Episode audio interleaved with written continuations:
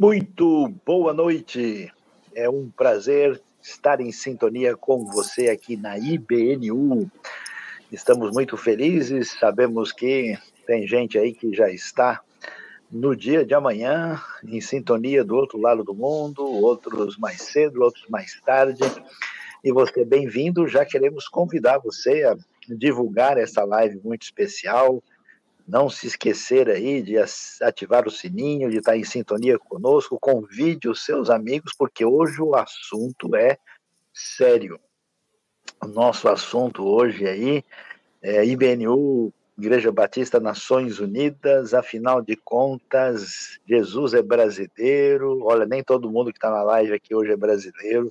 Será que ele é mais africano? Será é, que ele é europeu? Ele é americano? Como é que é essa questão. Seja bem-vindo a esta live especial, onde a gente vai falar sobre teologia, Bíblia e antropologia cultural. E nós temos a alegria, nesta noite, de ter com a gente aqui, lá nos bastidores, o Dilean Mello, coordenando tudo, e conosco aqui nós temos Jorgelina Burgos, Suzy Lee e Jefferson Chagas, todo mundo aqui com bastante experiência transcultural. Então, boa noite, Jorgelina, Jefferson e Suzy. Boa noite, muito bom poder estar aqui, muito bom mesmo. Boa noite, boa noite, está aqui, vai ser um papo bem legal. Os assuntos, o assunto é bem, bem relevante. Boa noite a todos, sejam muito bem-vindos. Deus abençoe nessa noite, né? E vamos conversar sobre esse assunto aí tão especial. Eu acho que já vou fazer, Sayão, uma pergunta de para começar é, aí para você. É, sobre essa questão aí é, que a gente está falando, primeiro a gente vive numa época é, assim que parece que saiu de um, uma questão nacionalista, né? Tinha uma, é, essa questão, é, eu sou isso, eu sou aquilo, no sentido nacionalista, para um enfoque, assim, é, identitário ressaltado, né? E a mensagem de Jesus, ela não é universal? Então, como é que a gente lida com essa questão, né, desses grupos identitários, dessa questão forte e da mensagem de Jesus? Olha, Suzy, Jorgelina, Jefferson, uma alegria a gente estar tá junto aqui para pensar sobre isso. Uh, de fato, é, nós tivemos, digamos assim, um panorama geral, né? Eu diria que final do século XIX, começo do século XX, né? Até aí, especialmente a Segunda Guerra, a gente teve um elemento nacionalista muito forte, né? Inclusive foi motivo de tantos uh, conflitos, alguns casos de estados totalitários, uns problemas que afligiram, né, especialmente a Europa e a civilização ocidental de modo geral. Uh, e é interessante, né, que essa ênfase no particularismo, né, ela, ela de certa forma, ela tem é, retomado força, né, de modo que uh, hoje a gente é, enfatiza muito né, é, particularismos específicos. Né? Então, muito com a questão da discussão, às vezes, de minorias, de questões raciais, questões de grupos específicos. Então, tem muito uma afirmação. Né? E, e, é curioso isso, porque é, a gente vai ter que conversar bastante aqui hoje à noite, porque interessante é que o evangelho é, de Jesus ele sai de um ambiente é, onde o pêndulo tinha caminhado na direção de um particularismo, né? E, e, você vê uma direção de sair do particularismo para, vamos dizer, atingir a realidade do ser humano como um todo, né? Nas suas necessidades que envolve a plenitude de relação, né? Tanto com Deus como consigo mesmo e com o próximo, né? Então, esse é um assunto muito significativo e até a gente pode, assim, pensar do ponto de vista histórico e teológico, a razão assim da, da grande vitória do Evangelho, né, da força do Evangelho, é que ele exatamente conseguiu trazer uma mensagem que tinha um enfoque universal. Né? Então, é, é, é para o grego, é para o romano, é para os outros povos, é para o judeu, é para todo mundo, né? Então ela, ela tra transcende, né? Esse aspecto de que a divindade é, funciona igual a um clube específico para qual você torce, né? Então esse elemento ele é muito importante, né? E valioso e então é, de fato a gente tem que pensar nisso, né? É, com essa referência do Evangelho aí ultrapassando barreiras e fronteiras e particularismos e muito além do nacionalismo ou de qualquer perspectiva identitária. É muito interessante, né, como essa mensagem realmente atinge todos, né, independente da nacionalidade, independente do grupo, né, é, é muito especial. Agora, Jefferson, a gente pode falar aqui é, nós brasileiros temos falado muito isso, né? Nós da Igreja Evangélica Brasileira, a gente costuma dizer que Deus é brasileiro, Jesus é bem brasileiro, né? Ou pelo menos acha que ele é bem ocidental. Mas será que o nosso evangelho é bíblico? Pensar assim? Ou é sincrético? Você que andou aí por tantos lugares, né? Na Ásia, na, no, no mundo árabe, né? O que, que você pode falar para a gente sobre isso? Bom, Suzy, eu acho que uh, Jesus ele, ele é taubatiano, né?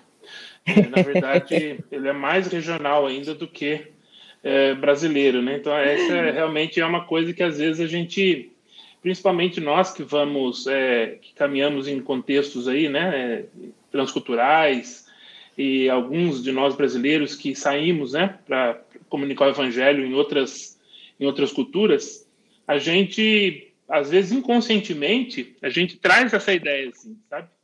Que o Jesus é brasileiro, né? Então realmente tem essa essa coisa até mesmo de é interessante isso, Suzy, porque é, acho que acho que nessa na conversa nossa mais à frente a gente vai ter oportunidade de falar mais detalhado sobre isso mas existe, é interessante que existem dois princípios, né? Que, que é o princípio de indigenização, que é a ideia do evangelho ser é, local, né? O evangelho que seja indigenizado, né? Que chama indígena.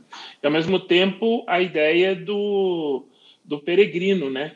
É, o evangelho ele precisa ter, ele precisa é, ser peregrino, ou seja, ele é meu, mas eu preciso comunicar com outros, né? E, e, nessa comunicação com outros, e essa tensão, ela sempre tem que ter, né? Essa ideia do, do o evangelho tem que estar em casa, mas ao mesmo tempo ele tem que ser peregrino, né? Essa tensão ela precisa ter para que a gente é, não fique somente fechado, como se fosse uma religião civil, né? mas também esse cuidado. E quando a gente pensa no evangelho levando em outras culturas, né? a gente corre o risco de levar a coisas relacionadas à nossa cultura, né, ao nosso a nossa forma de achar, né, como Jesus, como é o Evangelho, é, abrasileirado, né, e então a gente tem levado algumas coisas assim. Mas eu acho que é, é, o Evangelho que o Evangelho que a gente tem visto aqui, eu creio que ele é bíblico, mas existe uma característica do nosso povo, principalmente o povo latino, né? Vou colocar aqui toda a América Latina, a gente é muito espiritualista. Então, a gente corremos o risco de levar algumas pitadinhas. É óbvio, quando nós olhamos por outros ângulos o movimento evangélico, né? Se você olhar por algumas alguns grupos, né, dentro desse corpo de evangélicos, a gente vê sim algumas, algumas uh, atitudes sincréticas, né? Não, pode, não vamos tapar o sol com a peneira. Mas eu acho que existe sim umas, umas pitadinhas, né? Umas pitadinhas de, de sincretismo aí, e a gente tem que tomar um cuidado é, grande com isso. Mas, de uma forma geral, eu creio que o nosso evangelho uh, aqui ele é bíblico, né? É, mas não diria que eu trabalho com, né? Eu sou, eu sou químico, então, geralmente, a gente não tem uma pureza 100%, né? A gente tem um pouquinho de algumas coisinhas. Né? Eu brinco, né? Quando eu vou falar sobre esse assunto, eu brinco para o pessoal que, que defende que nós não temos sincretismo 0%, eu falo para as pessoas: o que, que acontece quando você, na sua casa, todos são evangélicos, na sua casa, quando uma criança fica com um soluço, o que, que você faz? Aí a pessoa, aí sempre sai alguém falando assim: ah, a gente pega um fiozinho de lã e põe na testa. Aí eu falei, então, então vamos para a próxima pergunta, né? então aí é muito engraçado, né? Então a gente tem algumas coisas, né? Que a gente precisa. Às vezes é difícil a gente olhar para a nossa própria nosso próprio comportamento, né? Às vezes é mais fácil a gente avaliar o, do, o outro comportamento ali do vizinho, mas a gente olhar para o nosso movimento evangélico, talvez tenha um pouquinho, sim, alguma coisa aí. A gente precisa tomar cuidado. Agora, eu vou fazer a pergunta, a mesma pergunta para a pessoa mais brasileira daqui. a Jorgelina. O que, que, você acha, Jorgelina? Jesus é brasileiro? Então eu respondo Respondo em português ou em espanhol. Pois é. Não, mas é essa questão do sincretismo, você também andou em várias culturas, o que, que você vê, assim, nos lugares que você tem andado, né? É, é, principalmente, assim, no Ocidente, a gente, de qualquer forma, a gente é do Ocidente, acaba tendo muito essa, essa ideia. O que, que você vê, é, você acha que é um evangelho bíblico ou é uma, assim, um, esse, existe esse sincretismo? Eu acredito que existe esse sincretismo, sim. É, talvez não somos tão exagerados, um, o sincretismo, mas a gente tem. É, e é muito engraçado. Uma coisa, eu lembro que a primeira frase que eu aprendi numa aula de antropologia foi que o óbvio não existe. Aquilo que é óbvio para uma cultura não é óbvio para outra. E, e eu lembro de uma das vezes que, ensinando um versículo bíblico, para um grupo que nunca tinha lido, mas não é que não tinha lido a Bíblia, não tinha lido, não tinha livro, não tinha um material escrito. E eu lembro que a menina que estava, a brasileira que estava falando, ela falava assim, porque a Bíblia. E as pessoas olhavam, e os meninos, lembra a criança que colocava nas mãos assim, e olhavam para as mãos, esperando que desse alguma coisa. E quando ela ia falando, a criança chegava perto dela e estendia nas mãos, esperando que ela colocasse alguma coisa nas mãos deles. E a gente começou a perguntar e disse: por que ela coloca as mãos assim? Vai pegar água? Vai dar comida? Então, para a gente, isso significa Bíblia, porque a gente aprendeu na escola dominical, porque. E, e para ela era muito óbvio. E como que a criança não estava entendendo que isso significava a Bíblia? É, ou, aquilo da gente escutar, a gente tem muito evangeliquez, a gente latino, não só brasileiro, né? A gente tem muito evangeliquez, palavra que a gente inventa, não só que está na Bíblia, sino que a gente inventa. É, e muita coisa que cultural nosso. E às vezes entendemos que não é Bíblia, e se é cultural quando a gente mora fora. Quando eu cheguei no Brasil, uma das primeiras pregações, eu lembro que o pastor que estava falando, ele falava, porque nós brasileiros vamos chegar a fazer isso, aquilo, outro. Deus escolheu só a gente para fazer isso. E eu falei, é a mesma mensagem que eu escutei na Argentina. O da igreja da Argentina estava falando a mesma coisa que eu estou escutando aqui. Então, é muito engraçado que a gente consegue ver. Eu comecei a ver os cerros sincréticos da minha cultura depois que eu saí da Argentina. Então, ô, ô, Jorgelina. Acho que não sei se chega a ser perigoso, mas você está. É, ô, Jorgelina, uma vez eu fui na. Quando a gente olha para o movimento, é, é, quando a gente vê essa questão do evangélico na questão global, aí eu creio que a gente precisa, aí sim, acho que é sincrético, né? Tem sim, em muitas partes do mundo você tem esse efeito, sim, né? Eu me lembro que eu fui para o sul da Argentina muitos anos atrás, na Patagônia, e ali na região de Comodoro Rivadavia e mais para baixo ali, e eu vi uma história é, e do, dentro do, do, do, cristianismo, do catolicismo, é, na verdade dentro da cultura mesmo de uma mulher que chamada é, é, a tradição da uma história sobre a defunta defunta Correia. Defunta Correia, sim, e, muito conhecido. E, e, aí, então, é muito conhecido. E aí, é, quando uh, eu fui conversar com alguns irmãos ali da igreja onde a gente estava ali, uma comunidade, os evangélicos ali, uh, as pessoas comentavam sobre algumas pessoas ainda muito tempo na igreja, mas ainda com uma, uma um certo modo, uma, crendo nessa história. Então, eu acho que essa questão do discipulado é, é uma coisa que, que eu acho que nós temos negligenciados como igreja, é, e aí a gente deixa essas coisas ficarem na igreja, e esse secretismo, ele, alguns são mais claros, né? E outros não. Mas eu acho que o, a falta do discipulado, ou um discipulado que não seja coerente ou contextual dentro dessas realidades, faz com que esse sincretismo ele, ele, ele tome força dentro da igreja. Uma frase perigosa é falar não porque não. Você pode falar que alguma coisa não funciona, não está na Bíblia, mas você precisa ir direto para o versículo e mostrar é, como, como está escrito, como está falado. É, e às vezes a gente escuta isso, por exemplo, isso da defunta Correia, que é toda uma história bem comprida, mas uma das coisas que as pessoas fazem é levar uma garrafa de água no carro e deixar em certas esquinas por se a defunta Correia passasse por esse lugar para beber água, porque ela morreu no deserto de sede. Então, é tem toda uma história atrás. E, eu e aí ela continua, né? Ela morre. anda com a garrafinha. Ela morre e continua a alimentar o filho, né? A alimentar o é... filho. Ela continua amamentando o filho. A, a amamentar ela... o filho. Por, sim, dias. E tem crente que vai com a garrafinha de água no carro. Sim. Eu já, é, eu encontrei eu já fiz isso de brincar, subir no carro e ver a garrafinha lá. Não é para ele, é para a defunta Correia. Verdade. Eu acho que, que, que, vale a pena. É, eu não sei, né? Eu acho que vocês estão muito suaves, assim, né? Meio tentando limpar a nossa barra lá, mas assim, quando a gente entra de fato é em contato. Eu quero seguir morando aqui. quando a gente entra em contato com culturas lá muito diferentes. Eu me lembro uma vez estava num país asiático, né? Cultura totalmente diferente. Aí eu fui numa reunião onde o pessoal que organizou estava exatamente fazendo as coisas tudo do jeitinho que a gente faz aqui no Brasil, né? As mesmas músicas, com o mesmo tipo de cantoria, né? E eu vi que o pessoal local, né, alguns olhavam para aquilo assim, tipo, de que planeta esses caras caíram, né? E com toda aquela e, e, atitude expansiva tal.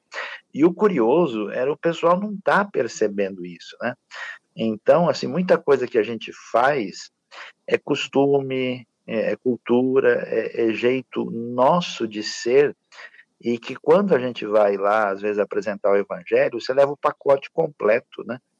E aí o indivíduo olha lá, e aí o que eu tenho visto que me deixa preocupado, pelo menos nas minhas andanças aí pelos continentes mais distantes, é que chega uma hora que a pessoa local, ele imagina que ser cristão é se identificar com a cultura do missionário, né? Quer ele, ele venha do Brasil, da Argentina, da, da América Latina, dos Estados Unidos, ou de algum país europeu, ou, ou, da Coreia, da China, né, de alguma outra parte, ele acaba assim tentando ser parecido com, com eles, né, mais nos maneirismos do que entendendo os princípios do Evangelho. Então, acho que tem bastante e acho que o pessoal não percebe, né, que muita coisa que a gente tem não é Bíblia de fato, né? não é Jesus de fato, é o nosso jeito que a gente embrulha o evangelho tão bem embrulhado que não acha nem um amigo secreto depois dele lá dentro, né?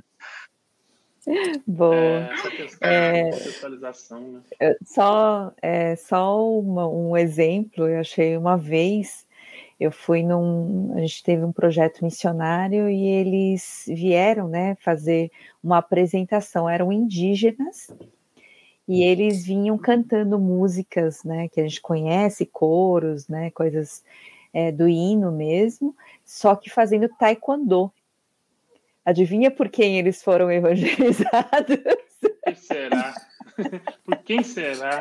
Eu achei muito interessante, mas Ai, foi a forma, foi a forma dos, dos missionários passarem, né?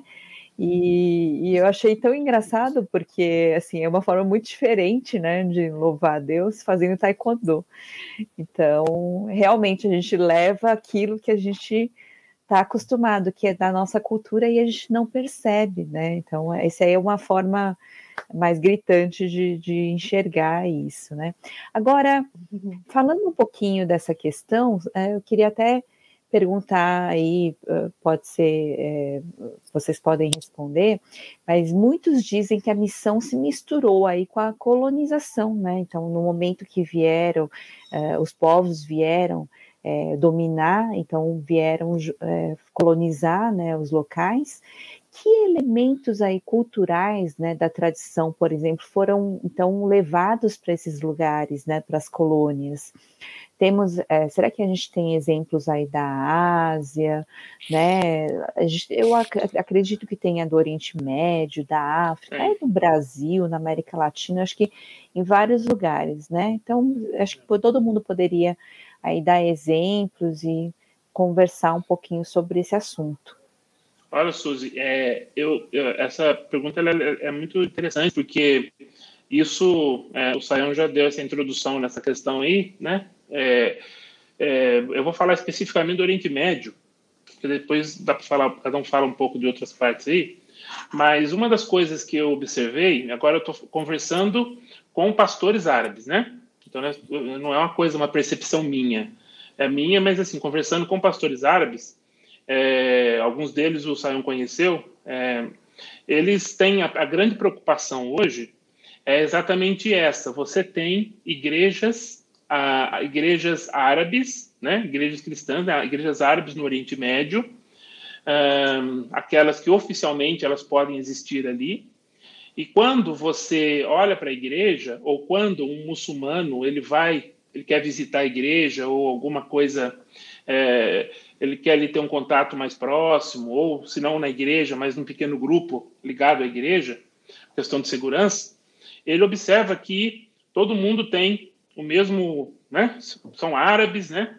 É, falam a língua árabe, e aí ele começa a observar que o, o pastor que é árabe, ele começa a ver que aquela recepção, aquela, é, é, aquela hospitalidade que é inerente ao árabe, não é tão parecida com o mundo que ele veio.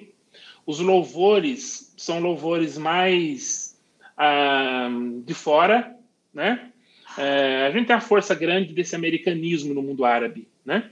Porque muitos dos pastores é, tiveram a oportunidade de ir para o Ocidente, né? Ocidente significa Estados Unidos, nesse caso, é, fazer teologia, estudar, e quando eles voltam, eles voltam pastores americanos, com hábitos americanos. Então, há uma dificuldade do pessoal entender. Olha, é árabe, é tudo, mas tem alguma coisa aqui que não está batendo.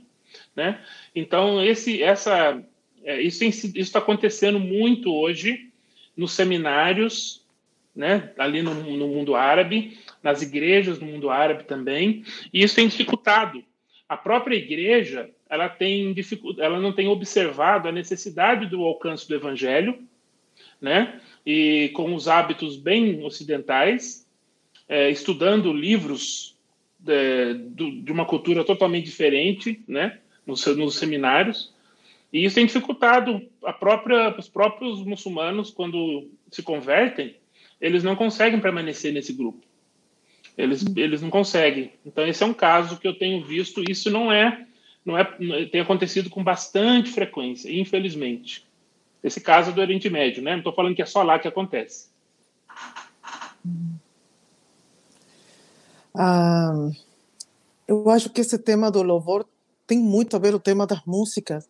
Eu lembro uma vez que eu estava em uma igreja na, na Guiné Equatorial. Né? Os louvores eram mais, lá mais a igreja espanhola ou a igreja hispana em si. É, e era muito o estilo que a gente tem no Ocidente. E a gente saiu da reunião, foi para um aniversário e uma das meninas eh, cantou uma música eh, em espanhol, mas que ela tinha traduzido de uma música típica do lugar. E o que me chamou muito a atenção foi que todo mundo se emocionou. E a letra falava da proteção de Deus sobre o país. E eu perguntei se a emoção tinha sido pela letra de falar do país. E eles falaram: não, é porque essa música é muito importante. Quando começou a passar o tempo, eu comecei a ver que a música que a gente cantava, que era o que era de moda nesse tempo, era tempo de música de Marco Ruiz e tudo que México estava trazendo, não chegava ao coração deles. Eu lembro que nos juntamos com um grupo e começamos a cantar as músicas em espanhol, mas com as músicas deles, com o estilo deles. E a gente viu em uma reunião de jovens, todos os jovens chorando, e muitos deles entendendo por primeira vez o que essa palavra estava falando. E depois lembro que eu era muito nova, era um dos meus primeiros campos, e eu até cheguei a ter problema com quem era o pastor nesse tempo, porque falou: não, essa música não se pode cantar, é música típica daqui, é como se a gente tivesse feito aqui com um samba, uma coisa assim era. Mas a gente viu o fruto que deu essa essa pequena mudança que a gente fez e esse respeito, né, de é, de perguntar. Eu acho que a gente chega com muita paternalidade. Eu sou pai, eu sou a mãe, que eu sei aquilo que você precisa, porque eu conheço o evangelho e você não. Então, eu vou te ensinar aquilo que você precisa. Eu não, não vou te perguntar o que você precisa. Já que eu sei, porque eu aprendi o evangelho antes que você, eu vou ensinar para você aquilo que você precisa aprender. E acho que a gente erra muito nisso talvez a palavra de colonização entre nesse sentido, da gente achar que sabe mais que o nacional daquilo que precisa. E, e caia nesse erro. Eu tenho visto minha forma de apresentar o evangelho com o passo dos anos tem mudado muito porque eu tenho entendido que precisava mudar de, a forma de apresentar. E eu acho que eu me lembro que eu tinha só 12 para 13 anos de idade. Eu me converti no Tocantins e uma das coisas que me muito chamou a atenção que eu conhecia alguns evangélicos, né, nos idos anos, num lugar quente, muito quente, onde todo mundo andava à vontade, onde as reuniões eram diferentes. E de repente esse pessoal só andava de camisa de manga comprida de calça comprida, como quem está preparado para ir para uma formatura, né? E, claro, as pessoas olhavam falavam, é, esse cara passou para a lei de crente, né? Porque as pessoas eh, viam aquilo e a pessoa, de fato, a partir dos estereótipos, né? Eh, dos protestantes evangélicos que levaram aquilo para lá, fazia com que o indivíduo se comportasse de uma maneira totalmente uh, fora né, da mínima realidade ali. Eu vi experiências interessantes de brasileiros, chegar, porque a gente gosta de falar mal né, dos outros, né? esquecendo de que o nosso telhado é de vidro, né? Brasileiro chegando em Portugal. Não, Portugal é mais um estado do Brasil, um pouco mais longe, né? E aí, agindo de uma maneira, sem pensar, né, com toda a sua brasileirice, como se aquilo fosse de fato a essência do evangelho, e dificultando ainda mais o português, né, de entender o que está acontecendo nesse cenário. Então, é, de fato, essa ideia, né, de que a gente chega assim meio de cima para baixo e vem, vem com um monte de hábitos e de circunstâncias assim, é, o que eu vejo é que faz com que as pessoas se aproximem e eles fiquem artificialmente ligados com a comunidade sem o envolvimento de coração. Eu tive a oportunidade de estar junto de cristãos é, é no Japão, na China, é, no mundo árabe, no mundo judaico, uh, no mundo indígena, né? Foi tão interessante chegar numa tribo no Paraguai e ver o pessoal te abraçar, apertando e chorar feito uma criança, né? Eu falei, caramba, isso aqui tá diferente do que eu tô acostumado, né? E, e aí a gente tem esses cenários né, muito peculiares e, e, que, de fato, eu acho que é, a postura do pessoal é vir assim, sem uma, uma, uma teologia paulina, né, de conversar adequadamente com quem está recebendo a mensagem. Do Deus desconhecido, é, né? É, isso que você falou eu acho interessante, porque é, a gente, principalmente em contextos africanos e em alguns contextos asiáticos, a gente tem aquela ideia que nós temos aqui também de que é, tem até um, uma, um provérbio chinês que diz assim, em português significa que o, o, a lua do estrangeiro é mais redonda do que a nossa. E agora o Xi Jinping está falando contra, não, não vamos seguir nesse, nesse modelo aí e tal. Mas a aplicação é interessante porque nós achamos que o outro é melhor.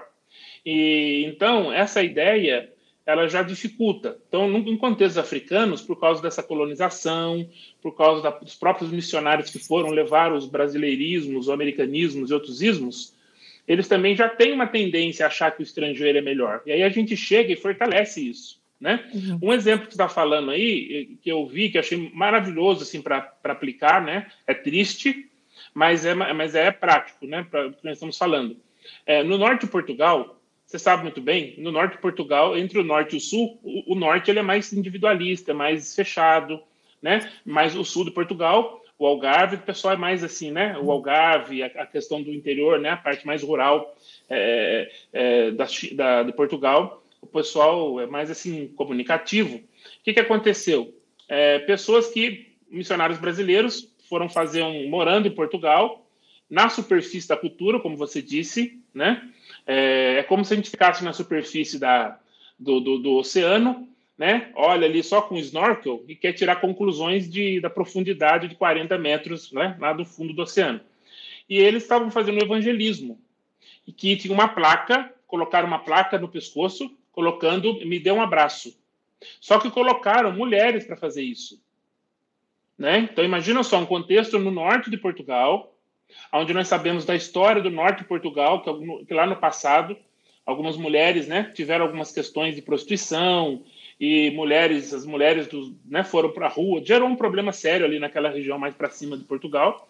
E aí você vê alguns missionários, né, missionários brasileiras com placa de ah, me dê um abraço e aí, assim, totalmente fora de um contexto, né?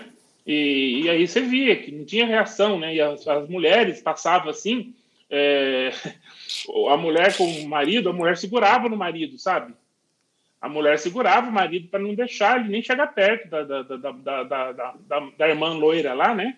Pedindo para me dar um abraço, né? Quer dizer, é uma, uma aproximação que talvez em outro contexto dê certo mas no contexto do norte de Portugal, com uma história dessa que tem, e o povo que não é chegado a toque, não é chegado a abraço, né? Então, esse é um exemplo, né? Que a gente leva essas coisas. É, eu me assustei quando cheguei no Brasil, para mim era muito engraçado. Eu digo assim: brasileiro teve muita paciência comigo. Porque quando as pessoas chegavam perto, muito, eu lembro que eu cheguei no Rio de Janeiro, e as pessoas falavam quase aqui.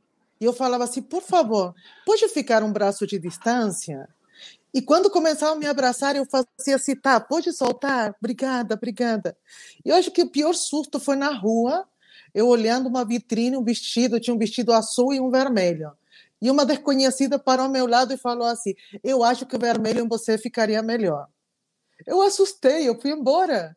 Eu lembro que eu mandei mensagem, nesse tempo era e-mail, ainda a gente não tinha do WhatsApp, e mandei mensagem, digo, por favor, orem por mim, porque essas pessoas te tocam muito, orem por mim, porque eu não estava acostumada a isso, né? Agora eu estou perigosa e faço o mesmo que o resto. Mas eh, o Brasil teve muita paciência comigo. É, realmente. Agora, já que a gente está falando dessa questão, né, da cultura, a gente pode pensar então ao contrário, né? Como essa falta de contextualização pode prejudicar aí a proclamação do evangelho, né? Porque a gente vê muito, a gente leva realmente muito essa nossa cultura, né? E às vezes a gente peca aí é, na hora de falar do evangelho, porque ela acaba ficando debaixo dessa cultura, né? Então, como pode prejudicar? Eu acho que o Saião podia é, falar aí, depois a gente podia dar até os exemplos, né, de que a gente tem experimentado. Então, uh, o que acontece num cenário desse é que uh, a gente sempre quando vai apresentar um conteúdo, esse conteúdo ele vem junto com uma forma, né? Você tem que um, uma expressão, né? Então, mesmo quando você lê a Bíblia, tem um monte de coisa que você lê e fala: o que, que isso quer dizer, né? Como assim lavar o pé um do outro? Para que isso? O pessoal estava com frieira? O que, que uhum. houve, né? Então, é, é, a, existem elementos que expressam né, afeto, respeito, honra, proximidade, distância, é, comunicação, invasão da privacidade, né, rejeição do outro.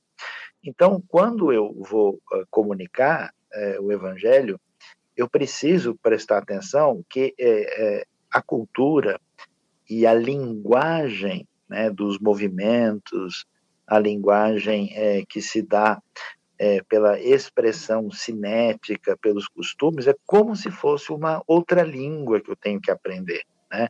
Então não adianta eu falar russo com o chinês, que ele não vai responder. Né? Uhum. Não adianta falar árabe com o turco, né? o pessoal talvez não vai entender essa comparação, né? porque ele não vai entender em absoluto. Né? E, e portanto, essa questão tem que ser é, compreendida, né? Então, eu, eu, por exemplo, depois de andar por diversos lugares, eu falei, peraí, peraí eu estou na Alemanha, né? Bom, meu comportamento aqui é de um jeito, né? Tem a postura X, você está no Japão, na quantidade de silêncio total, né? É, você está num país árabe, você está na África, né? Eu me lembro quando eu cheguei em Moçambique lá e o pessoal começou a no culto a dançar, eu falei, meu amigo, agora eu estou perdido aqui, o que, que, eu vou, que, que eu vou fazer aqui nesse momento, né? Então, é, a comunicação necessariamente precisa ser isso. Se você não se adequa, você simplesmente não transmite. Então, a falta de contextualização faz com que você venha perder toda a possibilidade de comunicação, porque antes de a pessoa ouvir você, ele precisa ganhar um grau de confiança e de intimidade. Isso só é possível quando você tem uma postura de aceitação, né? Um, do, um dos elementos muito bons de você medir isso, quando a pessoa convida você para comer com ela e você aceita, então essa sintonia, você fala, puxa, essa pessoa está dentro do meu círculo, quem que eu quero pensar em ouvir, né? Então, isso é muito fundamental. E a gente, às vezes, tem esse evangelho, às vezes, de influência muito abstrata, que a gente fica lá no ambiente, mora longe, distancia, encontra o pessoal no, no final de semana do domingo e vai lá e conta, fala um monte de coisa para essas pessoas, depois vai despedindo e vai embora sem essa essa relação, esse interrelacionamento. Não funciona. E o exemplo maior é na Bíblia, né? Você vê o apóstolo Paulo, né? Você vê os cristãos primitivos, né? Como é que é quando é um, um, um, um gentil, né? Um romano, um grego uh, com influência judaica, quando é um judeu, judeu, né? quando é um pagão completo. A, as abordagens são diferentes, a contextualização é distinta. Então, eu diria bem claramente: contextualização não é opção. É algo que precisa ser realmente considerado uhum. para quem entendeu o evangelho e o paradigma da missão. Mas a gente, a gente é muito imediatista. Eu acho que essa questão a gente tem visto, vou falar como nós brasileiros, né? É, e, porque a gente quer chega num local e já quer começar a fazer logo. É, a gente não tem esse tempo de mergulhar na cultura, de entender que a comunicação oral e não oral, né? É, ela, ela, ela, é fundamental. Então você pega, por exemplo, é, vou dar um exemplo, né? É, você chega é, para comunicar. Eu me lembro bem de um dia que eu estava, nós estávamos numa tribo, numa, num grupo na, mais a, na montanha, na, lá na Ásia, lá num povo, num povo lá, e ele perguntei para um dos, dos irmãos lá, um senhorzinho, o John Lau, que é como se fosse a pessoa, o líder do grupo lá dos irmãos lá. Perguntei para ele para ele contar o testemunho dele para mim, para ele compartilhar o testemunho. E aí, qual é a primeira ideia que nós temos como testemunho? Ele vai compartilhar, como a gente compartilha, na igreja ou num grupo. Ele começou a cantar. Ele começou a cantar, porque na cultura dele, as pessoas fazem as coisas, elas comunicam de uma forma especial, louvando, né? Como se fosse can, can, cantando. Então ele começou a cantar o testemunho dele, né? É, um outro exemplo, né? é, essa questão da própria comunicação, quando a gente vai com, com, compartilhar o evangelho, é, que em muitos contextos, nos contextos asiáticos, africanos, né, também na América Latina, a gente sabe que dois terços do mundo são, preferem a comunicação oral. E por mais que a gente saiba disso, a gente continua fazendo coisas não orais, assim, tentando para culturas extremamente orais, querendo dar Bíblia inicialmente, ou trazer alguma coisa, um pedaço de um, de um texto bíblico, um folheto. Essas pessoas, elas não são, elas são comunicadores orais. Então, a história bíblica, as parábolas, né, contadas de uma forma local, faz muito mais sentido. Né? E a gente tem, ainda estamos cometendo esses erros, né? E com relação à nossa maneira de viver naquela cultura, é, como o Sayão falou, a importância da gente entender, da gente mergulhar, não é uma opção, né? Por exemplo, vamos falar do chinês. É, a primeira coisa que você tem que aprender é que você vai, vai na casa de um chinês, tem que levar alguma coisa. Você tem que chegar e levar alguma coisa, comprar uma coisinha, chegar, não pode chegar de mão vazia. Tem cultura, você não pode chegar de mão vazia, né? E, e aí. De preferência, um... comida. Comida. De preferência, comida. exatamente, exatamente. Por exemplo, água Tem quente. muito brasileiro que não volta de mão vazia, né? exatamente. A água quente. Você tem que dar água quente. O chinês, você chegou, você dá água quente para ele.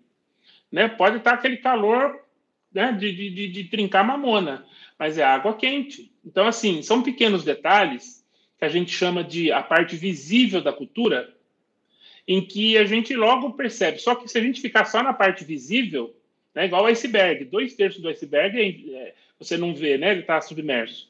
A gente tem que entender esses dois terços também. E é algo que é complicado, não é tão simples assim, mas exige o quê? Intencionalidade. Às vezes você leva a vida toda nesse mergulho, né? Mas é, em algumas culturas, eles só vão abrir o coração para você se, você, eles observarem que você faz parte do grupo. Né? Então, se você percebe, na China é muito assim. Você só vai para um ser convidado por alguns irmãos para participar, participar de uma igreja doméstica se eles observarem que como é que está o seu, eles vão escanear você. Eles vão entender como é que é, se você já está pedindo comida é, sem precisar de tradutor, você já sabe escolher a comida, você já sabe como é que funciona, eles estão observando a gente direto, né? Então, é, essas observações eu acho que é importante a gente entender. É, a contextualização. Se você não contextualiza, você pode gerar sincretismo. Se você ultrapassa na, na contextualização, né, o, o, over contextualization, o over, né, é, você também gera, a, a, a, pode levar sincretismos, né, com, com, relação a comunicar o evangelho. Então, como o Sayão disse, contextualização é uma necessidade. Se você não contextualiza, pode gerar sincretismo. Se você contextualiza demais, você passou do ponto. Também Tenho... gera sincretismo. Ou até uma história mesmo da Coreia mesmo, né? Eles tentaram levar o evangelho para a Coreia e isso foi um grupo ocidental. E no início eles foram lá falando de Deus, né? Deus, eu imagino assim, God, né? Eles tentaram dar um nome para esse Deus que não tinha nada a ver com os coreanos. Os coreanos não entendiam, né, que ele podia ser um deus. Então, não conseguiram entrar com o evangelho, não conseguiram falar de Deus. Aí, um outro grupo asiático entrou falando é, do Deus único. Na, na verdade, é, Hananim veio de Hanelim, era um Deus do céu, é é o Deus desconhecido é o Deus do céu. Existia esse conceito já na Coreia, e aí eles conseguiram. Então, o evangelho tentou entrar na Coreia várias vezes, só que ele só conseguiu entrar através dessa veia que era falando do Deus do céu, que se tornou Hananim, que era o único Deus. Eles adaptaram, né? Trouxeram para depois acabar chamando de Hananim. Então, por isso que é Haná um, né? Nim é Deus, né? Senhor, alguma coisa assim. E aí eles conseguiram entrar com esse evangelho só em 1910, por aí, 1900 e pouco. Então demorou muito para conseguir entrar, justamente porque não foi contextualizado inicialmente, né? Então eu acho que isso atrapalha bastante quando, é, em realmente comunicar a mensagem, né? Tem algum algum, algum exemplo, Jorgelina? Alguma coisa que você experimentou, viu? É, quando, quando Jefferson falava, eu lembrei no tempo que eu dava, eu sou cara de pau, então eu estava dando aula de português para um grupo de chineses, porque a professora que tinha que ir não estava, então a única que tinha para dar era eu. E eu fiquei meses com ele dando aula. E quando chegou, chegou um momento uma professora de universidade com não só que ela é brasileira com um português perfeito, sino ela preparada para a área.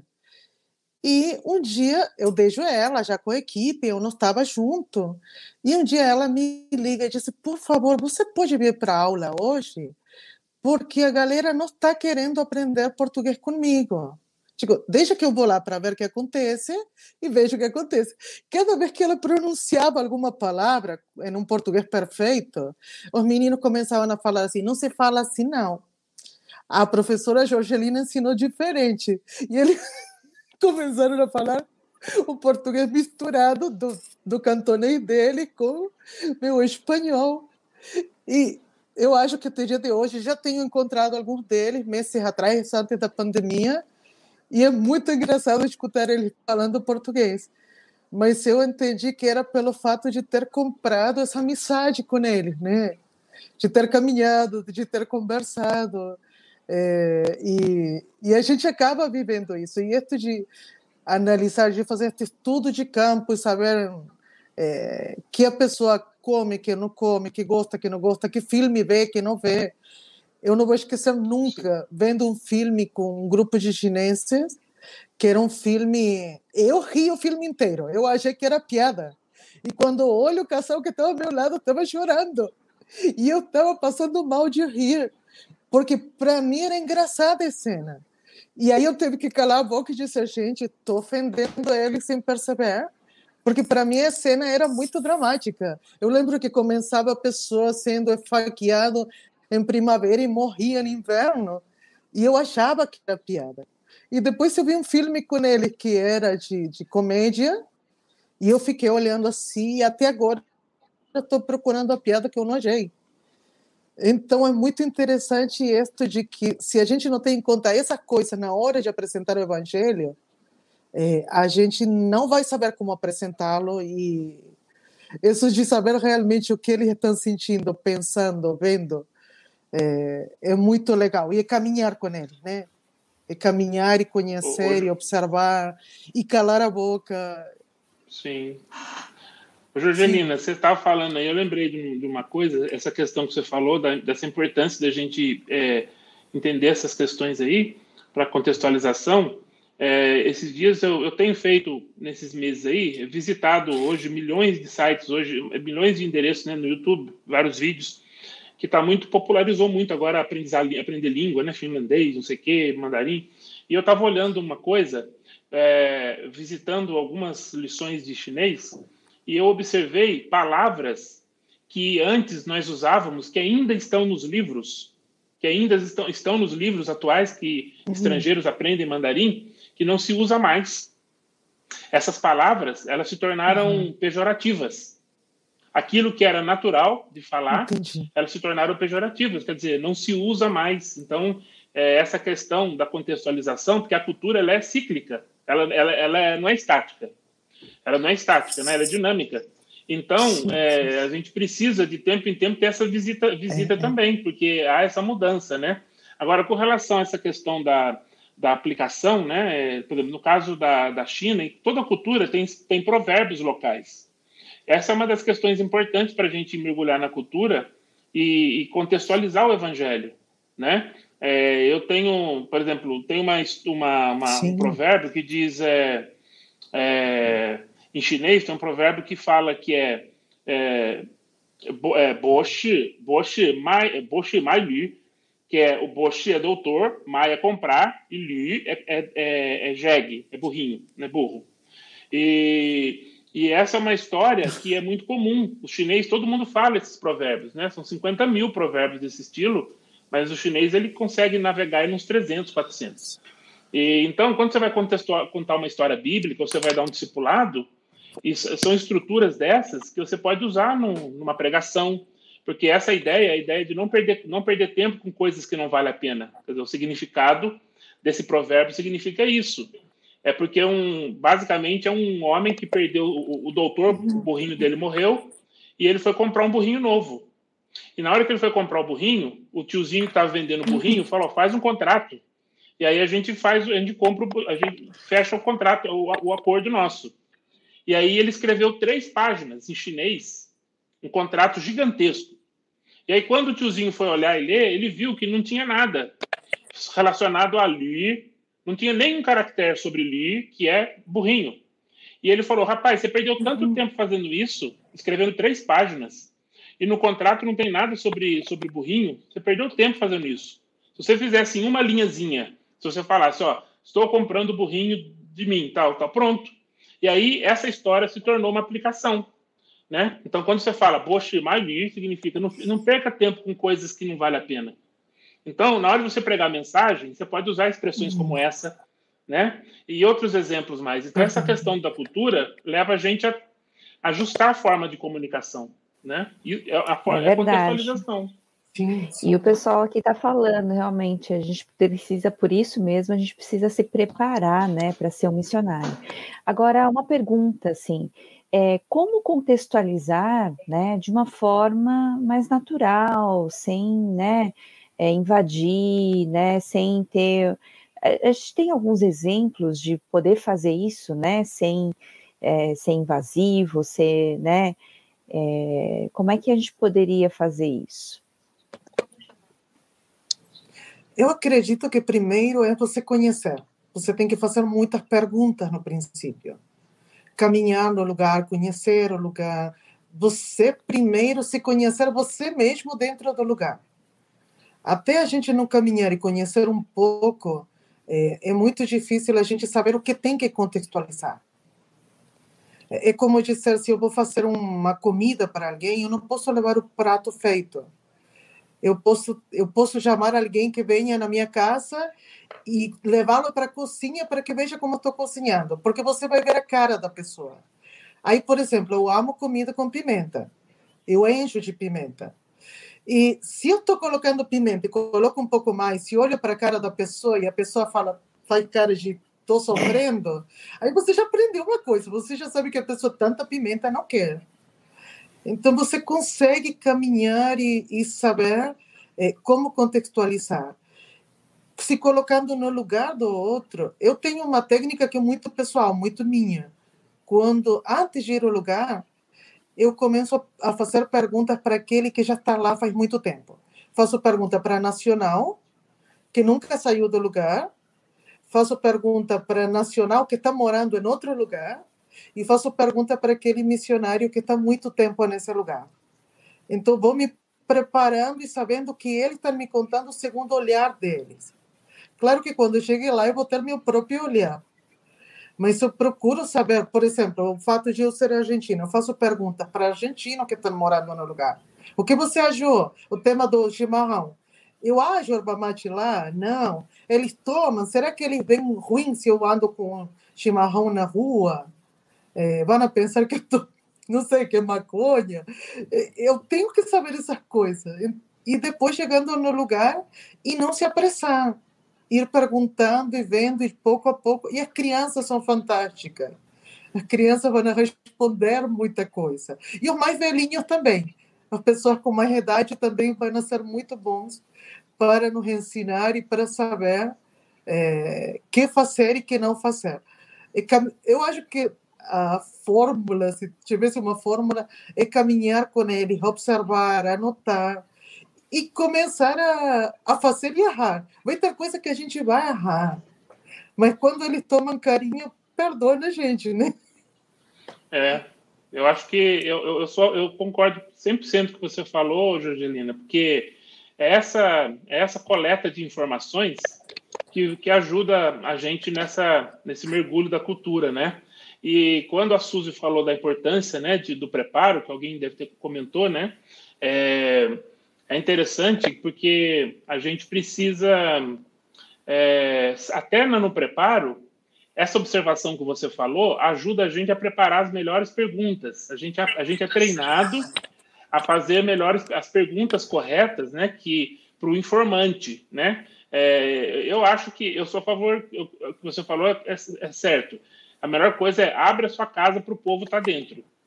E aí você vai ver as coisas, você vai saber fazer as perguntas, e se nesse local você tem alguns irmãos locais, né, ou missionários de longo tempo, como você falou, é muito legal isso, por quê? Porque você vai cometer erros, e esses erros a gente comete mesmo, por mais que a gente tome cuidado, mas a gente vai estar sempre numa zona de segurança. Os erros, né, cometer esses erros, até mesmo a forma de comunicar, é, a forma de expressar. Por exemplo, eu morei no norte da China, depois eu fui para o sul, as histórias bíblicas que eu tinha preparado no norte, quando chegou no sul, ela precisou ser totalmente mudada. Por exemplo, quando Jesus, ele é, lá em Marcos 2, aonde os amigos levam o paralítico lá para que Jesus estava falando lá na casa, colocaram por cima, tal. Quando Jesus cura aquele homem, todo mundo fica, né, maravilhado. E aí a forma de expressar maravilhado no norte é diferente do sul. No norte, pessoa, a pessoa falou, e todos ficaram dinti. Dinti. Aí depois, alguns lá da região falou, não, não, dinti a gente sabe, mas é muito clássico. Para você estar tá no dia a dia, você tem que falar dimiá. Aí eu mudei para dimiá. Aí outros chegaram para mim e falaram assim, não, ainda não está bom. Precisa melhorar. Aí fala, como é que faz? Então, quando todo mundo, quando Jesus cura, todo mundo ficou mé, mé, sa, sa. É a expressão da região onde eu morava Mé, mé, sa, sa. É a expressão de. É a maior expressão. Então, quando eu fazia isso, as pessoas riam e entendiam, porque, caramba, é, é realmente isso. Jesus é, é foi diferente esse impacto, né? Foi muito impactante. É mais forte que demitir, mais forte que dimiar.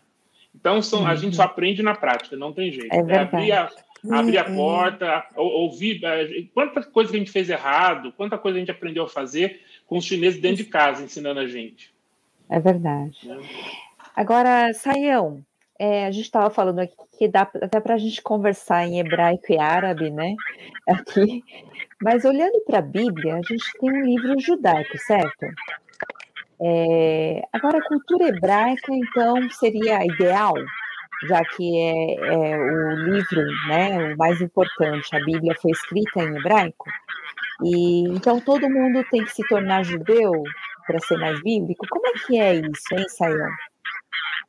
Bom, quase que eu falo ó, judeu aqui para responder essa pergunta aqui, porque o negócio está mais complicado, né? A Jorgelina já inventou uma língua nova, eu, cantonhol, né? Que é a mistura do cantonês, português e espanhol, né? E, então, o pessoal, por exemplo, tem um grupo de pessoas que tem essa tendência, né? A uma sacralização assim exagerada do hebraico, né? Como se eh, falar hebraico fosse você atingir uma espiritualidade superior, né?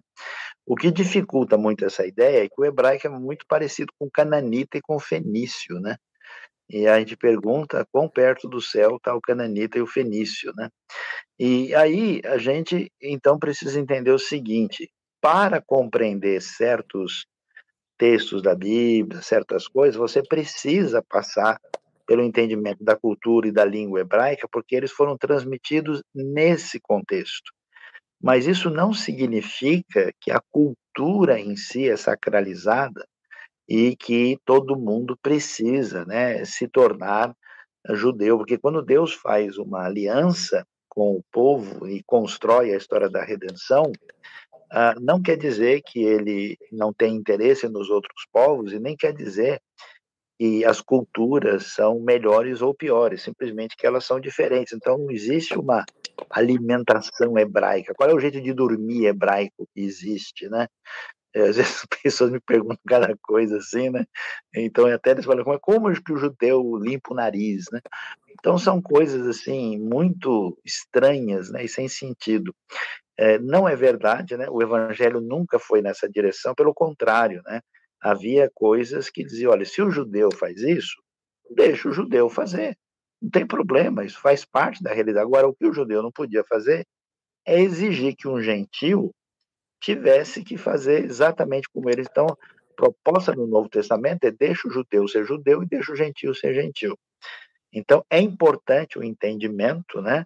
Aí dos conceitos, eh, dos princípios que aparecem na língua e no pensamento hebraico e certas ideias fundamentais, mas a gente tem que entender que isso é importante porque tem muita gente que está até adquirindo maneirismos né, da tradição judaica, que nem bíblica não é, às vezes é talmúdica, às vezes é cultura que surgiu na Europa Oriental ou na tradição sefaradita, que não tem nada a ver com um princípio bíblico, então é importante saber fazer essa distinção, essa separação, e não é verdade que a gente precisa se tornar culturalmente judeu, até é estranho, né? Certos, eu vejo algumas pessoas assim culturalmente judaizadas e são tão diferentes que fica um negócio muito esquisito, né? É uma coisa que realmente fica até excessivamente artificial e é indevido. Sael, já que a gente está falando sobre essa questão, tem uma pergunta aqui que eu acho que cabe para a gente responder. Então, sobre essa questão de culturas, né? A gente tem. Como é que a gente faz essa, esse respeito? Até onde a gente tem que respeitar? É, a gente fala que o cristianismo está dentro da cultura, né? Mas como é que a gente não impõe e respeita? É, como é que acontece isso? Qual é o limite é, de, não, de não impor ou de não interferir? Até onde posso interferir ou não? Enfim, como é que é isso? Porque aí tem uma, um exemplo aqui de tem gente lá na Espanha, né, em Barcelona, que sai do culto e vai tomar cerveja com os amigos, né? Então aí também é cultural. Até onde, né? Como é que é isso? Como é que funciona? Então, ah, uma análise eh, hermenêutica e teológica sensata, profunda e equilibrada na Bíblia vai nos mostrar que existem coisas fundamentais das quais a gente não abre mão, tanto do ponto de vista da teologia como do ponto de vista de princípios, né? Então, entendendo isso, certas coisas são inegociáveis, não dá para você negar é, a referência da Escritura, que a salvação ocorre só por meio de Cristo, que a salvação é pela fé, que existe um Deus único, na triunidade divina, uma série de, né? E também conceitos, é, Deus o próximo, né? Algumas coisas fundamentais em termos de ética. Agora, quando a gente sai desse elemento fundamental, a gente tem coisas que a gente pode chamar de secundárias, né? Que aparece no próprio Novo Testamento. Por exemplo, havia uma discussão sobre que dia a gente deve guardar ou não guardar. Romanos 14 fala: ó, o que guarda, guarda para o Senhor, o que não guarda, uh, não guarda para o Senhor. Né? O pessoal devia brigar por causa de alimento. Ou, né? Então, nessas coisas, nós temos dois elementos que têm que ser considerados. Um é a consciência do próximo, e o outro é a minha própria consciência. Então, por exemplo, se para mim, né, aquela experiência ela é muito negativa, muito ruim, eu não consigo sentir paz, então não faça isso. Você está num ambiente para você, se você tomar um, um, copo, seja lá de vinho ou de cerveja, uma coisa inaceitável, não, não se force a isso. Agora, em certos ambientes, por exemplo, no Brasil, a bebida alcoólica tem um, uma conotação muito mais problemática, né? E até aqui cerveja está ligado com sensualidade, né? Em certos ambientes o pessoal nem relaciona isso, né? E, e, em alguns ambientes em torno do Mediterrâneo, que se você não tomar um vinho junto com a pessoa, a pessoa nunca vai entender. É como um brasileiro que, que não aceita o cafezinho do outro, né? Então você precisa de tato, bom senso e equilíbrio, né? Não destrua o seu irmão por causa da comida e da bebida, nem de uma maneira nem de outra. a gente precisa ter uma sensatez e tomar decisões em função do contexto, de uma maneira que você não prejudique o próximo e você não vá além das fronteiras que você tem para o seu próprio contexto e coração uh, e consciência, porque aí fica complicado e não tem uma fórmula única de dizer, ó, se você comer pão com castanha sempre é certo, sempre é pecado. Não depende, em certos lugares esse negócio pode não dar certo, né? Em outros lugares a coisa tem outro sentido. Né? Eu, eu tenho visto muitas pessoas viajando comigo para certos lugares e eles vivem dando bola fora, né? pegando coisa que lá tem um sentido, que no outro lugar tem outro, e é cada coisa que toda hora a gente tem que dar uma contornada. É, ô Suzy, deixa eu pegar essa deixa aí do Saião, é, eu acho que é, realmente nessa questão a gente tem, é, como o Saião mencionou, os princípios bíblicos a gente não negocia, né? Eles são imutáveis. Mas as formas, elas podem, né? A gente pode avaliar, e aí que vem essa habilidade da contextualização, até que limite a gente vai, mas também existem questões que a gente tem dúvida, que surge dúvida mesmo, se é princípio bíblico ou se é, é ou, ou, se é uma forma, né, ou um formato que dá para trabalhar. Então existem algumas situações que elas são bem complexas de analisar, né? E tem casos que a gente não tem resposta tão assim na ponta da língua. E tem casos, como o Simon falou, secundário. Né? Então, é, eu vejo que tem muitas situações, principalmente quando você tem novos convertidos e contextos, por exemplo, talvez de distâncias culturais maiores que a nossa, que é mais difícil a gente lidar, é, que é, por exemplo, budistas, hindus, né? É, vou dar um exemplo para vocês, né? Na cultura, na cultura oriental, é, China, Japão, Coreia, tem muito da questão da, da piedade filial. Acho que essa é a melhor, não sei se é, o português é a melhor tradução, mas é relacionado à questão dos ancestrais. Esse é um problemaço que a gente tem quando a gente vai lidar com isso. Então.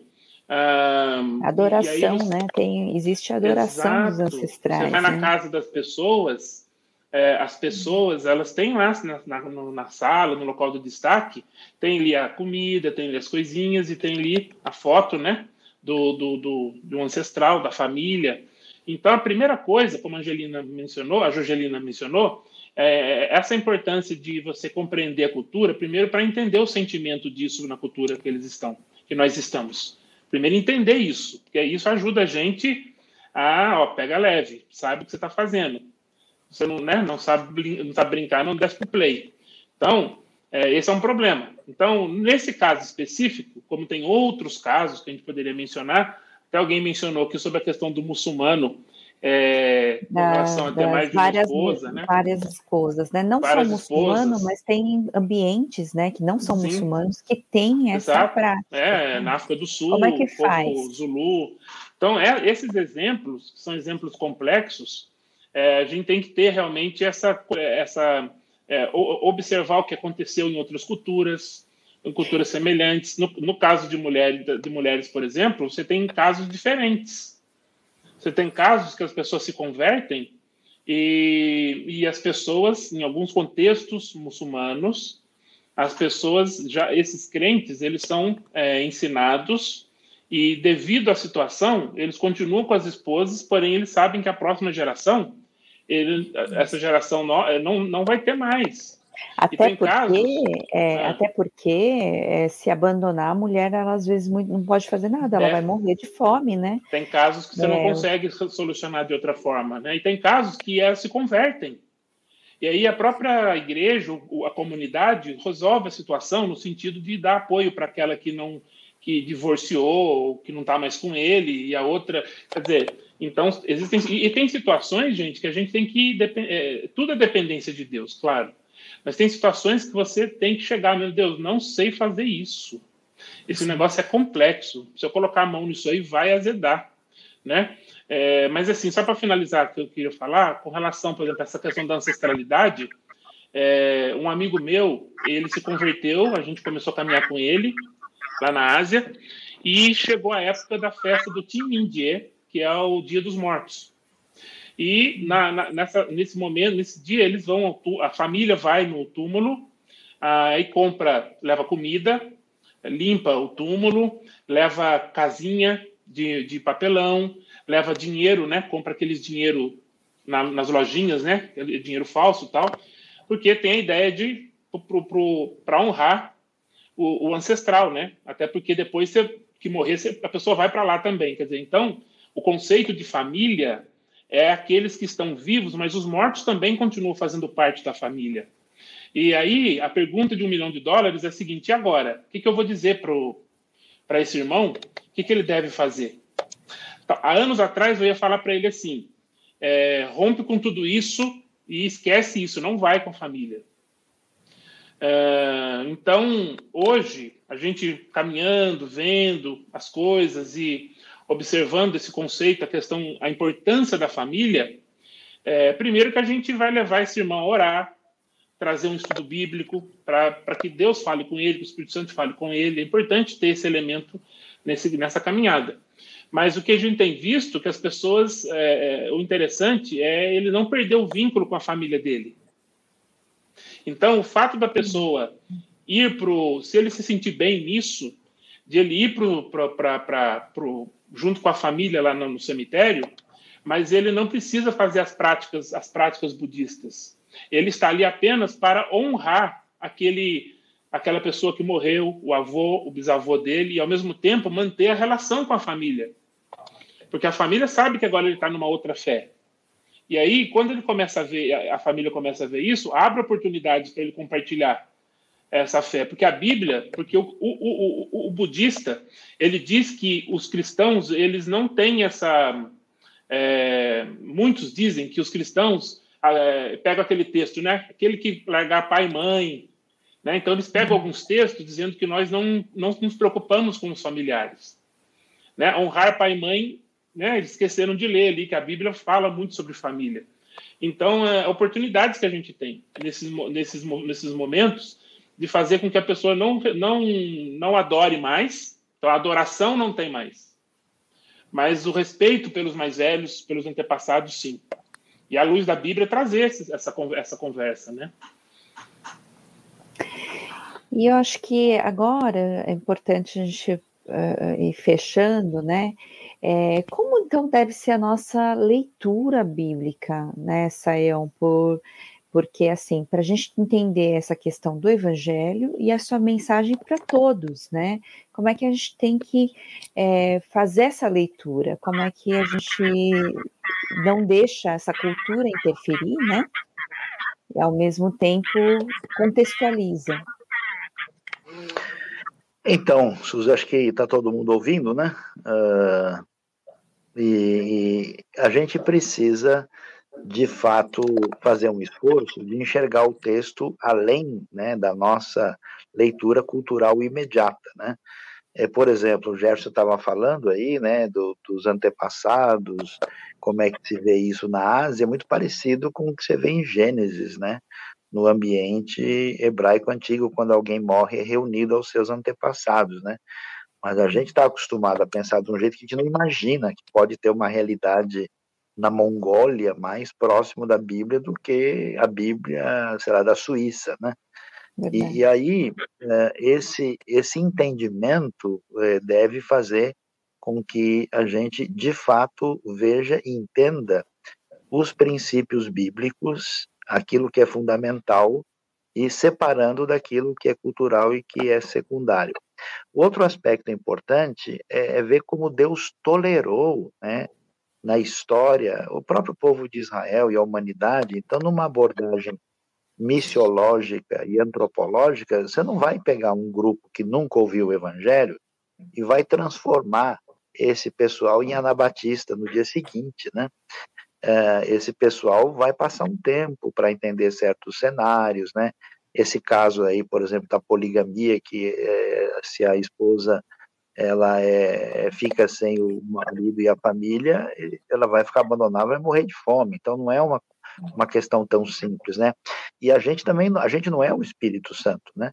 A gente deixa a revelação bíblica no coração do povo e o próprio povo vai construir, sim, aí que é interessante, ao mesmo tempo que o evangelho é universal e tem princípios essenciais para o coração e para a vida humana, ele trabalha na particularidade. Então, é necessário que haja uma teologia bíblica cristã, ao mesmo tempo que é importante desenvolver uma teologia africana, uma teologia brasileira, argentina, coreana, russa, né, com a, os pontos de contato para trabalhar a peculiaridade, porque tem coisas especiais nas culturas, né? Nesse grande mosaico é, que Deus fez, né? Que, que entra em contato com a revelação bíblica e você vê uma efervescência significativa e valiosa, né? E em outras culturas tem outros elementos, e tudo isso é muito rico, muito bonito, né? Eu tive em alguns encontros internacionais, é muito bonito a gente ver gente do mundo todo, né? com a sua peculiaridade, e a gente olha, vê aquela diferença aquela beleza e diz: puxa, esse é meu irmão em Cristo, a gente se conhece, né? Da cruz do Calvário. Eu tive um amigo, um irmão na fé muito precioso, nigeriano, Yorubá, né? Ele estudou aqui no Brasil, a gente foi colega, eu cheguei a viajar com ele, era muito engraçado, né? Eu e ele andando na feira, ele punha umas roupas típicas, era só carrinho batendo, né, para um lado e para o outro.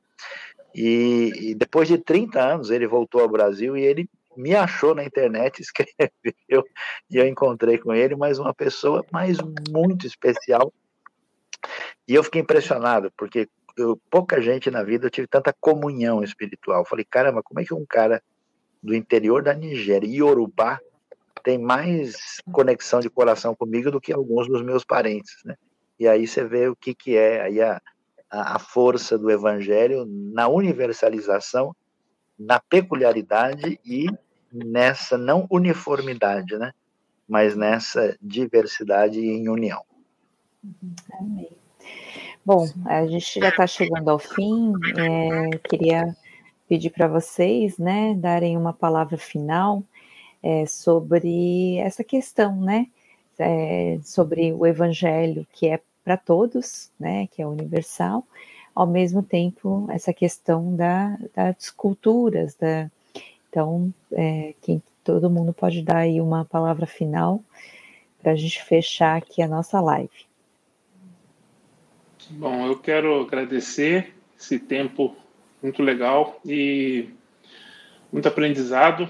Uh, eu acho que a gente conversou muito sobre essa questão, né, da de, de você ter, né, essa ideia do, do princípio de, de indigenização, um, essa ideia do particular, né, e, e, o, e o princípio da peregrinação, né, que é a ideia do evangelho para todas para todos os povos, né. E o que eu acho que a gente tem que estar atento é que essa essa tensão ela tem que existir né, entre esses dois princípios. O princípio da indigenização e o da, e o da, o da peregrinação. Né? E, porque se a gente for só pensar do lado indígena, se, se ele for só particular, a gente vai acabar tendo uma mera religião civil. Né? E se a gente pensar que se ele tem que ser somente universal, a gente pode cair no, no correr o risco de cair até no, no, no, no sectarismo, né? Então essa tensão é importante. O evangelho ele tem que ser contextualizado, ele tem que ter essa cara local, essa, como o Sayão mencionou, na né, necessidade de uma teologia local, africana, né, é, asiática, e ao mesmo tempo não perder de vista, né, que essas pessoas, o evangelho precisa ser para todo para todo mundo. E eu tive conversando com um irmão na República Islâmica da Mauritânia há pouco tempo e foi muito bonito ouvir dele, sabe, da, da importância, né, de quando falamos, falei para ele de necessidade de oração, aí ele falou, vamos orar para que o evangelho seja alcance todos os povos, todas as línguas. Né? Então, uma, um irmão que mora no deserto, né, e nunca saiu do deserto, ele tem a noção, né, do evangelho, que o evangelho precisa ser é, é, universal também. Uma coisa que, que a gente não pode esquecer, porque a gente pensa assim, ah, o missionário quando vai para outro país precisa contextualizar o evangelho. A gente está em um Brasil onde você tem um monte de cultura, um monte de nacionalidades, aquele que é membro de igreja, que nem é pastor, nem é líder, nem está pensando em viajar fora do Brasil, precisa também pensar em contextualizar a forma de chegar. E uma coisa que a gente está vendo neste tempo, com a chegada de refugiados, por exemplo, dos venezuelanos e de outras nacionalidades que estão chegando, uma forma de dar as bem-vindas para essas pessoas, cumprimente, olhe, Entra num supermercado, vê alguém perdido que não sabe o que está procurando, o que está achando, se aproxime. Não sinta medo, porque às vezes diz, eu não vou saber falar o idioma da pessoa. A gente até com sinais entende, não tem problema. Mas só o fato de se aproximar e falar é bom, porque a gente está vivendo um tempo muito diferente. Vamos poder ir para outro país, que bom, a gente tem esse privilégio. Os quatro que estamos aqui temos eu já estou morando em outro país que no meu, sou uma mistura de vai saber de quê, mas a gente tem essa oportunidade aqui. Vamos levar um evangelho o mais puro possível. Uma prática que eu tenho e é pessoal. De vez em vez, eu troco a Bíblia que eu tenho, depois que está toda marcada, e já eu vou e compro uma nova. E começo a ler ela toda de novo. E uma das orações que eu faço, eu falo assim: Deus, que seja só você falando comigo. E não todas aquelas coisas culturais que eu estou trazendo sobre mim e, e poder expressar essa palavra, e como falava Jefferson, né? É, poder chegar da, da melhor forma, com todo o amor, da forma que Deus se chegou. Se você olha como Jesus falava para os discípulos, quanta coisa que Jesus falou antes da cruz, os discípulos entenderam só depois da cruz. Quantas coisas eles se ligaram depois. Ah, lembrem o caminho de mãos. Depois que Jesus falou por meio dele, depois que ressuscitou, depois que Jesus foi embora, e disse: Ah, era Jesus que estava falando com a gente. A gente faz isso a diário. Então, eu acredito que se a gente entende que nós somos a mensagem, é, viver isso além do que a gente fala, então esse evangelho vai ser contextualizado.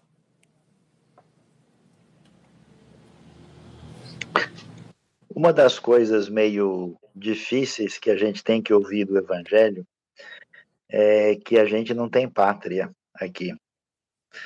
É que aquilo que a gente é em termos de nacionalidade de cultura acaba uh, tendo que estar tá numa posição de servo em relação àquilo que tem o senhorio maior.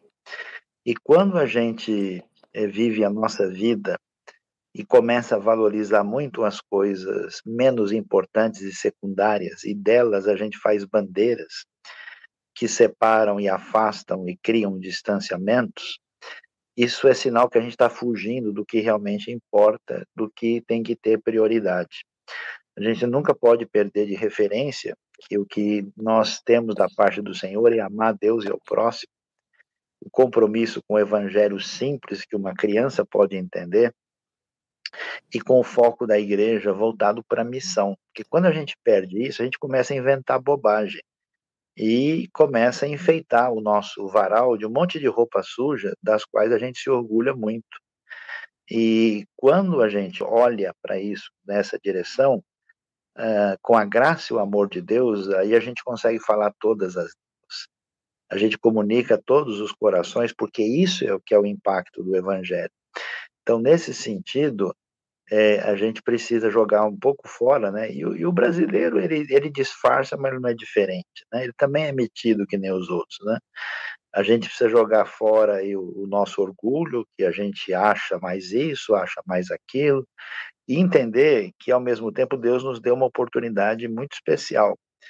Somos um país muito grande, com todo tipo de gente, tudo quanto é lugar um país que não deu tempo de cristalizar uma, um nacionalismo como certos lugares onde a cultura ela está tão petrificada que é muito difícil você mexer, né? E com essa diversidade e possibilidades que nós temos, a gente tem uma responsabilidade maior de ser testemunha entre as nações, de fazer diferença. Então, em vez da gente pôr uma panca, a gente tem que saber que a nossa responsabilidade talvez seja maior do que os nossos irmãos na Tailândia, na Mongólia e na Somália. Que Deus, então, nos ajude, nos abençoe, né?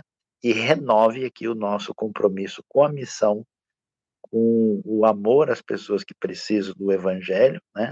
E com a pureza da palavra de Deus no anúncio da graça que nos é dada em Cristo Jesus. Tá? Obrigado de coração aí a todos vocês, né? Obrigado Jefferson, Jorgelina, Suzy, o Dilean, você que está com a gente aí, obrigado, né? Esteja em sintonia, tudo que a IBNU produz vai ficar livre, fica no, no, no site, pode baixar, pode copiar, pode piratear, pode fazer o que quiser, né? Desde que abençoe a vida dos outros e que Deus abençoe a cada um de nós e nos ajude a caminharmos juntos aí para a glória de Deus e para a glória de Cristo Jesus, nosso Senhor. Amém. Amém. Deus abençoe a todos e, é, como a gente falou, se inscreva, é, compartilhe, porque na verdade isso não é não é para que a IBNU fique mais mais famosa, mais importante, né? Mas é para que realmente a mensagem do Evangelho chegue aí a mais gente, né? Para que muita gente seja alcançada é, por essas mensagens então, compartilhem, vivam isso, né? Não só através. É, porque às vezes a gente tem uma dificuldade, isso é uma coisa que a gente tem feito. Às vezes a gente tem dificuldade até de falar. Então, a gente, se tiver uma mensagem realmente muito boa, a gente compartilha ela para que ela possa falar né, às vezes no nosso lugar, explique melhor é, com as palavras que a gente às vezes não tem. Então, Deus abençoe muito a todos, boa noite, né, bom dia para quem está aí de outro lado, e que a gente continue aí vivendo esse evangelho tão lindo de Jesus Cristo, né, que realmente derramou a sua graça e o seu amor na nossa vida. Então, muito obrigada a vocês, Jefferson, Saião, Jorgelina. Deus abençoe. Boa noite a todos. Boa noite.